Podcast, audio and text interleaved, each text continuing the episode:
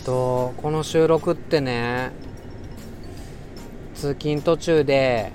ふっと休んだいつも夜自動販売機のスペースでね収録してるんですけど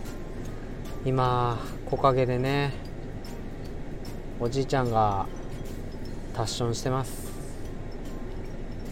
それをね缶コーヒー一服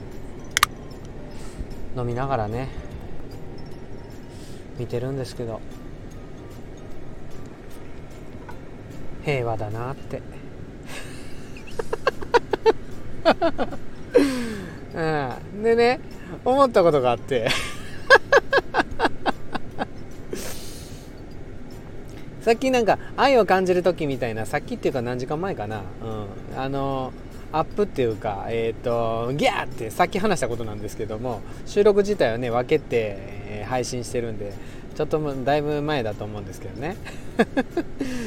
あのー、愛を感じる時にねあのこういう配信者さんに自分はあ好きみたいな 感じるって思うんですけど逆に自分が配信者としてどうかなって考える時にやっぱり感じたりしますね。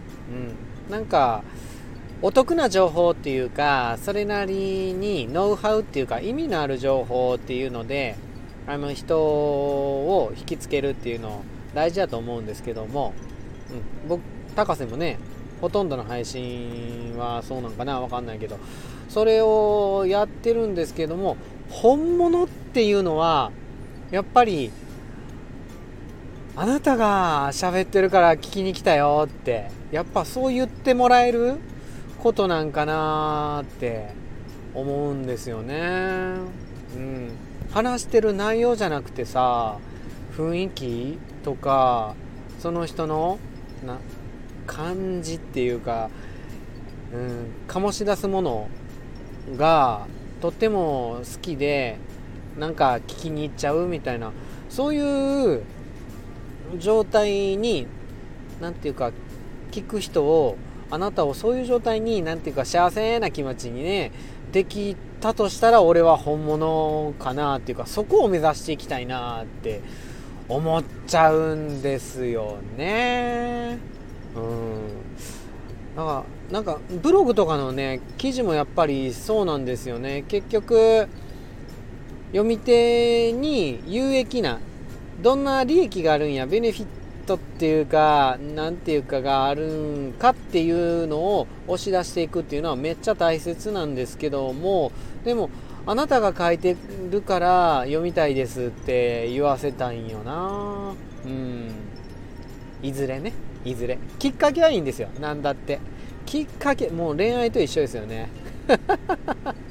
初めのスタートはもう何だっていいんですよ。あんな燃え上がるもんボーンっつってね、うん、その後どうやって暖かいなんか炭火みたいなキャンプでいうさあの木炭がさガーって赤くほんのりね、沖になって燃えていくそういう暖かさが心地よくてずっと見てたんやなって思うようなああいう感じをどう